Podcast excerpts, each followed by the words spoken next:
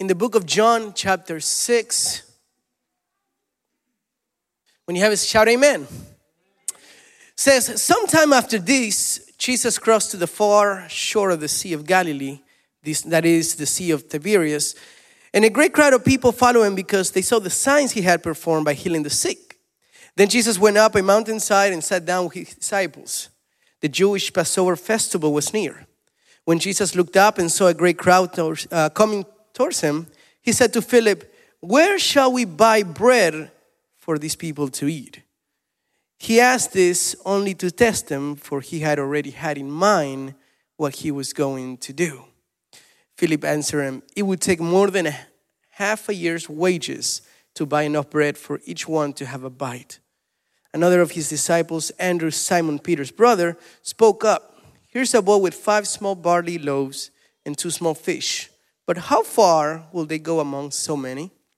Jesus said, Have the people sit down. Have the people sit down. There was plenty of grass in that place, and they sat down. About 5,000 men were there. Close your eyes right there where you're at. Holy Spirit, welcome into this place. This is where we come for you. We are hungry for your presence. We are hungry for your word. Thank you for everything that you have given us last week, for everything that you have given us in this week. But today we are hungry for something new. Speak to us. Holy Spirit, that you spoke to me, let me share what you placed in my heart. In Jesus' name I pray. Amen. Amen. You may be sitting down.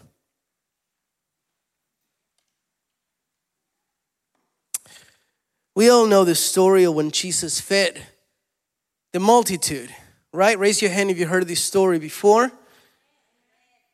Hallelujah. But it's always amazing how, even through stories that we always hear, he always either wants to remind us or he wants to uh, shine light in something that can be placed in our lives and how our faith can grow. As I was getting uh, ready for this story, uh, for this message, I was reading this passage, and uh, a lot of things caught my mind, and I started writing. I uh, I loved how how many of you know that Jesus is in control? How God is in control of all times, at all things. There is nothing that escapes his hand. There is nothing that he didn't see that coming. This is in a, a movie that's a thriller for him. Like, man, I did not see that guy coming. You know, like uh, you, you watch a movie and you're like, oh, it was the butler. He was the one that poisoned them all along. Jesus will ruin every single movie for you because he sees everything coming. Amen? Can you imagine watching The Sixth Sense with Jesus? Oh, that guy's dead. If you haven't seen it, then all right. Good boy. But in this case, Jesus asked such a great, great question. He uh, passed the sea, he's right there up on the mountains, and he looks at Philip and he asks him, just to test him, how many like to be tested by God? How many like to be asked by God? The Bible says he asked him, Where shall we buy bread? He doesn't say, Where shall I buy bread? Where shall we buy bread? Philip looked at him like, We? Lord, this ain't a French class. What do you mean, we? we? I don't know about we. Philip, well, um, let me ask you a question. Is there a Costco nearby? Sam's, a Walmart, where we can where we can buy all the bread for all these people, all this crowd that's coming over. I mean, never mind a Costco. Is, is, is there a Michoacana nearby? Your favorite store, is, is there one nearby? you say, What? What? A store? Lord, we just crossed the sea. We're in the middle of the mountain. Where are we going to get this? And, and I love it that and we'll get to this farther up, but I love how Philip's answer has nothing to do as to where, but how much it would take to buy all this bread. It says, it would take more than a half year's wages to buy enough bread, only to have a bite. It would take half a year's wages only to feed everybody a bite, not a lunch, a bite. But that wasn't what Jesus was asking. Jesus was asking, Where? And Philip was answering, How much will it take? Do we ever have God telling us, Where do you want me to take you? And we're like, Lord, I don't have money to go anywhere. I'm not asking you how much money you got, I'm asking you where you want me to take you. Where do you see yourself five years from now? Well, based on the current salary that I have, where do you planning on your honeymoon? Well, based on the loneliness that I see myself with, I am planning on a honeymoon. So tonight, the Lord is going to speak to us on this phrase that I absolutely loved. For he already had in mind what he was going to do. See, when Jesus asked Philip, he had already in mind what he was going to. He had already decided what he was going to do. He just didn't tell Philip yet. So I titled this message, He Just Didn't Tell You. Because he already has in mind what he wants to do with you and me. He just didn't tell you just yet.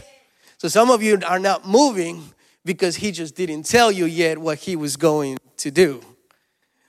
You know, so when he's asking Philip, he wants to see how far his faith can go in his answer.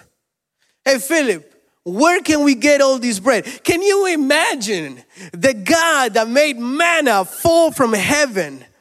The, the man that would later say, I am the bread of life.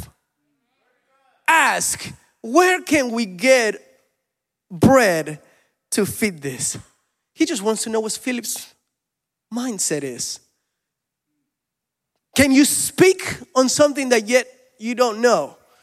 Lord, you are the owner of everything.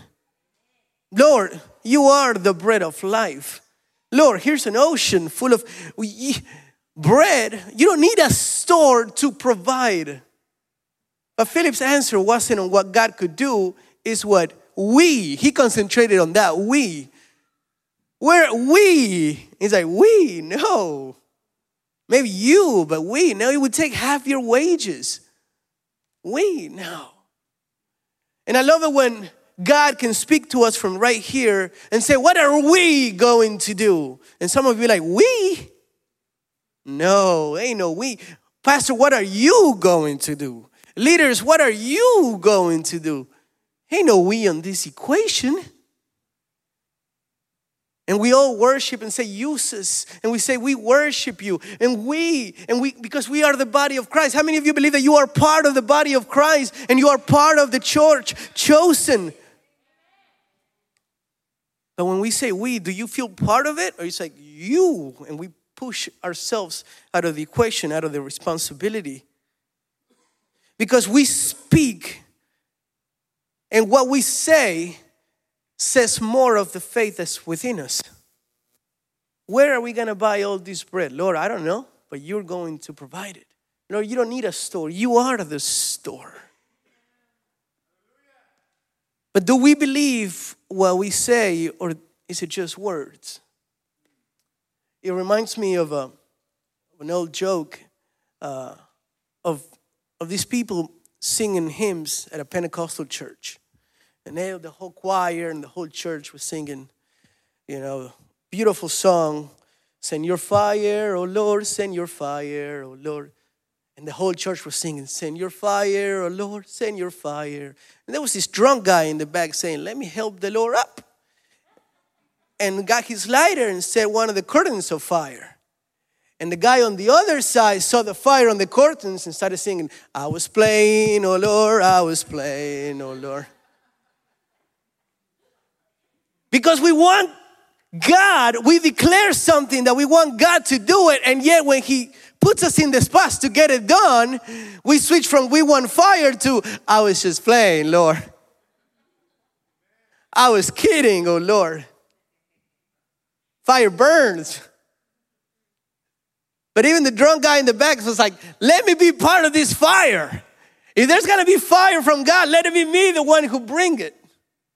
Everybody else was just waiting for it. But I love this because this is, Jesus is, is wanting Philip to be part of the solution. Philip, you and I, you and I, where can we get bread for all these people? He's not saying, hey, Philip, point me into the direction to make something happen. is Philip, you and I. Can you believe me? Can you believe me that you and I can get something done to feed all these people? But Philip is not looking at what we can do, it's looking at my position and my possibilities and what I do not have. Lord, it will take half a year wages just to have a bite. Just to have a bite. It is impossible. There's no store nearby, but that's not even out of the question. We can't afford it. Hmm.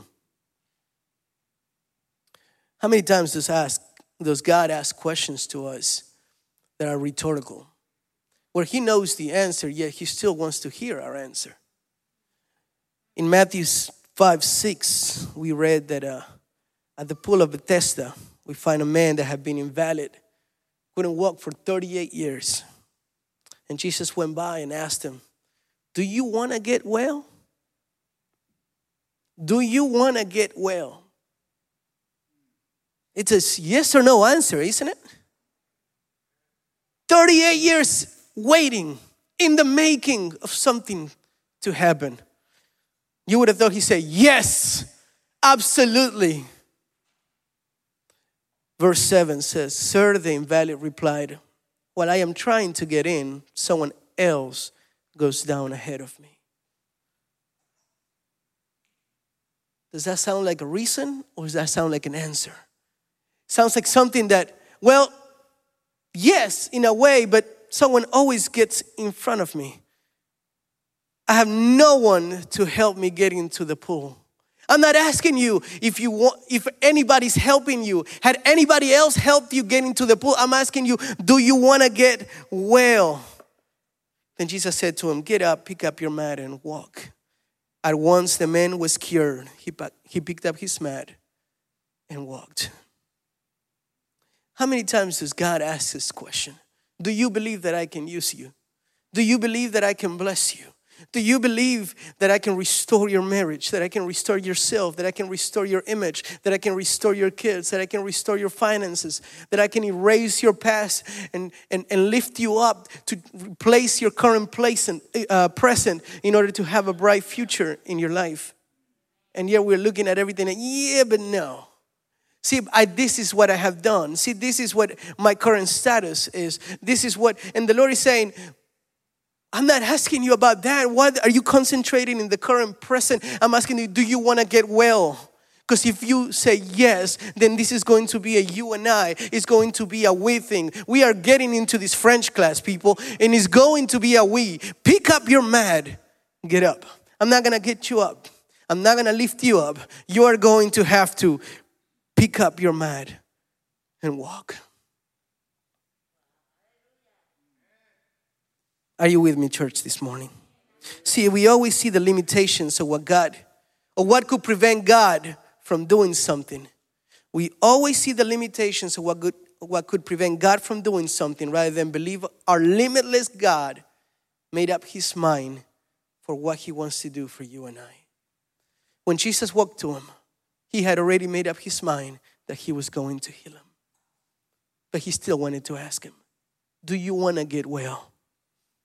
Because what if he would have said, No, I like it here. I've been stuck in this situation for 38 years. I don't know what else to do. But if you say, Yes, yes, I mean, I do, but I have no one to put me there. All right, let's do this thing together. Pick up your mat and walk. And we, this could be a huge other different message. But do you know what it takes for a person who's been there for 38 years to pick up his mat and completely change his life? he no longer can beg. Now he's got to change his entire mentality because he went from a, beggar that couldn't walk to a person that walks now and can work for himself. Now that he's walking, is he gonna go back to begging for money or is he gonna be in position to do something? Sometimes we ask God to bless us, but if God blesses you, are you going to use that blessing to bless somebody else? Or are you going to go back to always having that mindset of a beggar, of someone that needs it? There's a void so big that nothing fills us up. It doesn't matter what God provides us or what He gives us, there's never anything enough for us to be able to say, Yes, Lord, let's make this a we thing. And God, until this day, still asking questions so you and I could be part of what He wants to do. Where can we go buy bread? Where? Point me to their direction. Let's make something happen. Let's do this. How many want to say, Lord, let's make it a we thing this morning? If you're going to do something in this city, is let's us do something in this city. Not blame it everybody else. We all know that famous saying by Kennedy, it's not what you can do or what the country can do for you, but it's what you can do for your country. It's not what God can do for you, it's what you can do with God. If you just want to sit down there being stuck like this man for 38 years, just waiting for something to happen, or you can believe God. And if you believe Him, it's going to take you to pick up your mat and walk. Imagine if He would have said, All right, I believe you, but now I can't pick up my mat. Because what if I fall? What if I don't make it? People come here and bring me money. People come here and bring me food. If I get up out of this position, now I have to go get my own food. I have to work for my own money. And we are living in a spiritual neediness of welfare. Welfare, just waiting for something to be done for us. And the Lord is saying today, I want this to be a we. I want you to get up and let's make something happen. Where are we going to buy bread? It would take more than half your wages. How many know that the Lord said, The silver is mine and the gold is mine, declared the Lord? As if that was the worst thing. It would take half a year's wages just to have a bite. So maybe a full year's wages to have half a bread, a quarter of a bread. But if he owns everything, then what is that to him? You ever uh, uh, go to a fast food place and they say, uh, Would you like a medium? Or would you make it large for 38 cents? Yeah, well, what's 38 cents? Sure, make it large. 38 cents. Yeah, yeah, what's 38 cents? What's half a year's wages for somebody who owns everything? If he owns everything, then there's no limit to him. But there's a limit to how far we can see God working in our lives. There's a limit to see how much we can believe God doing. And I love this right here. And I want to sort of enclosure all this. Because there was a man that has nothing to do with him. Nothing. He wasn't part of the equation. He wasn't part of the of the question that Jesus was asking, but he wanted to be part of it.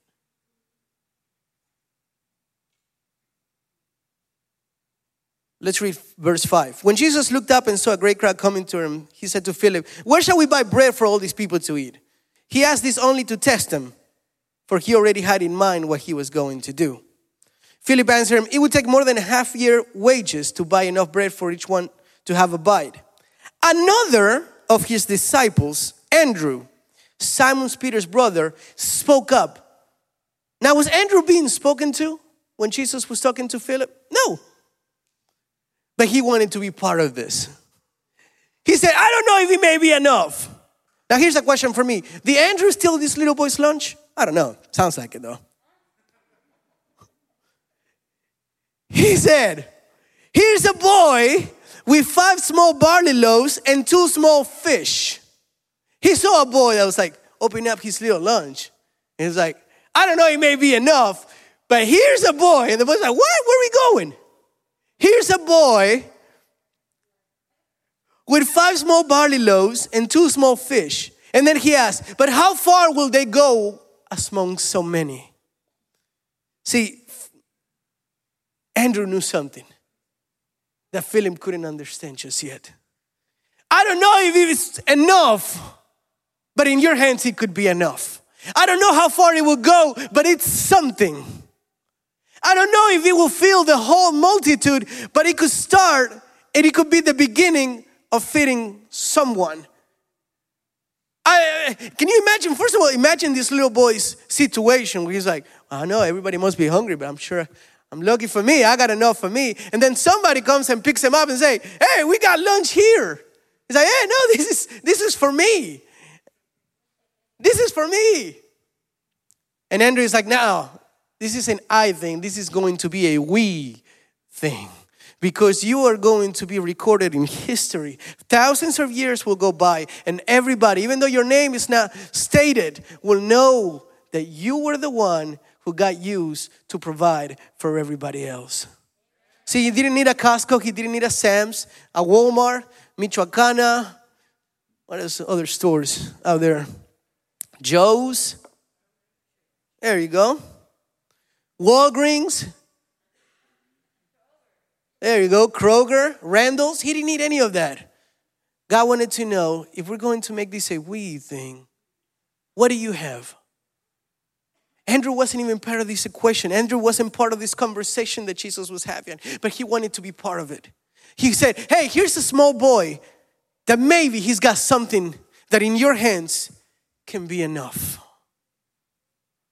Jesus had planned to feed this multitude, he just didn't tell him so. Jesus is planning to do something super big in your life.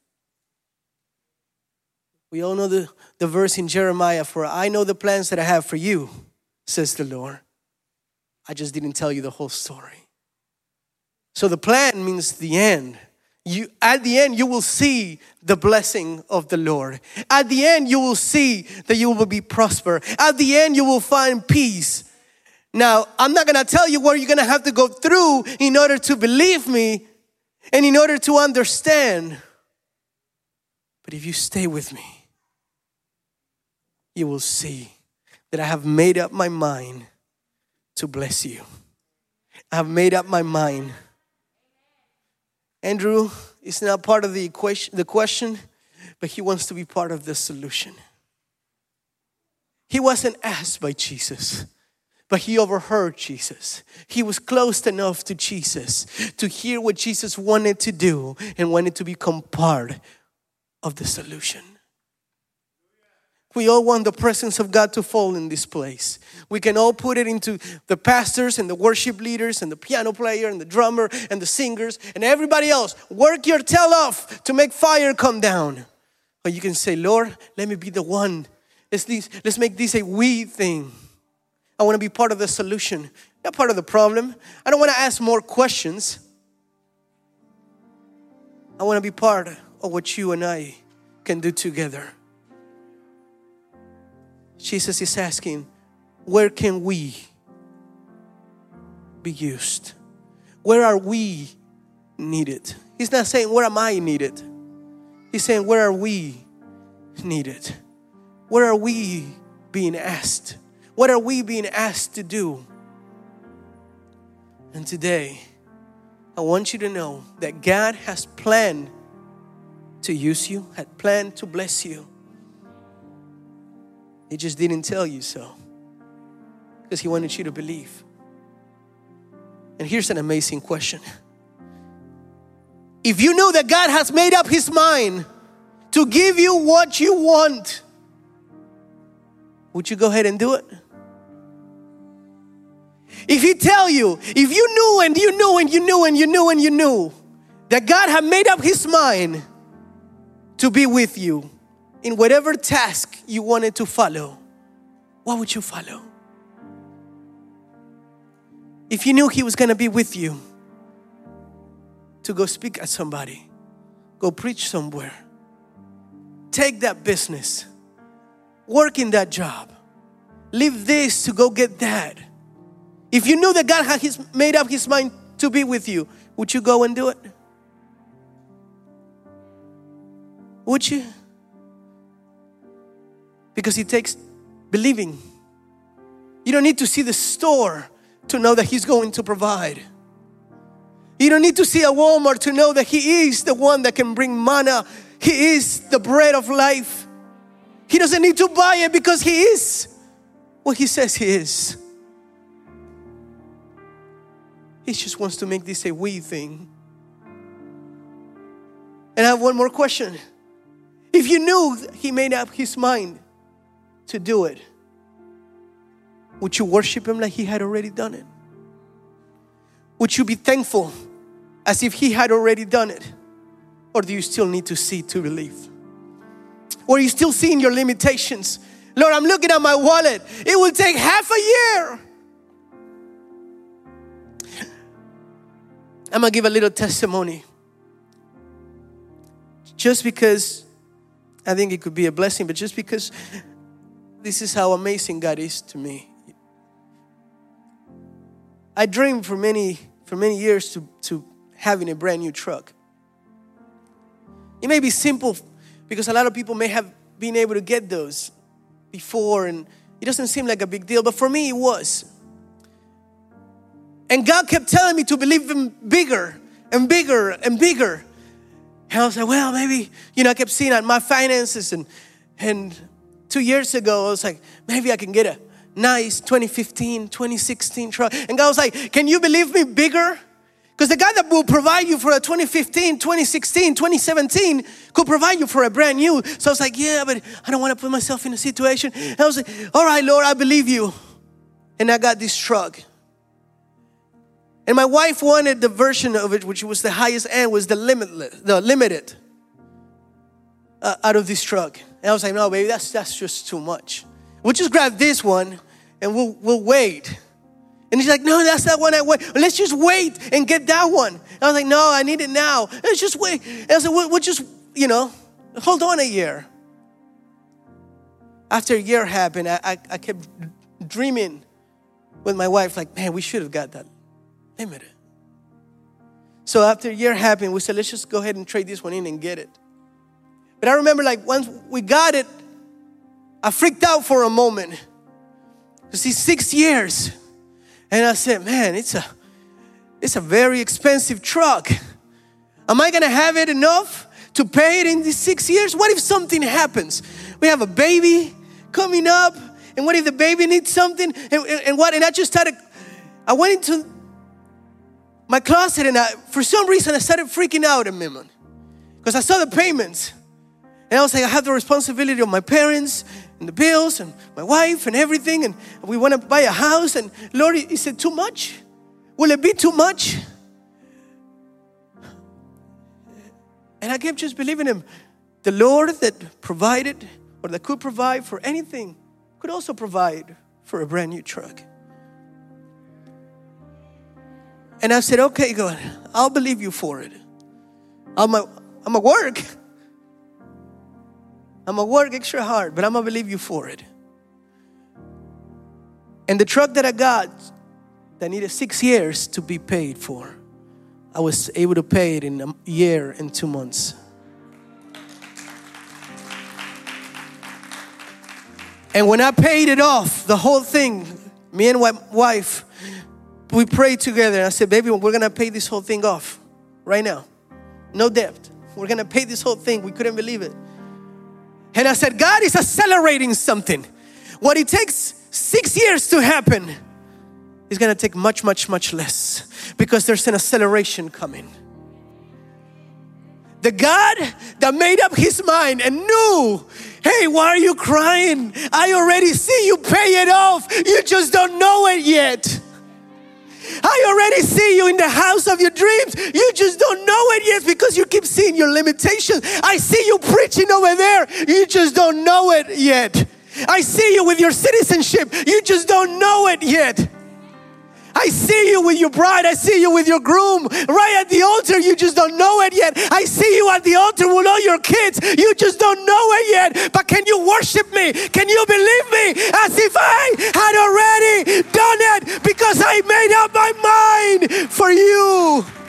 You just don't know it yet.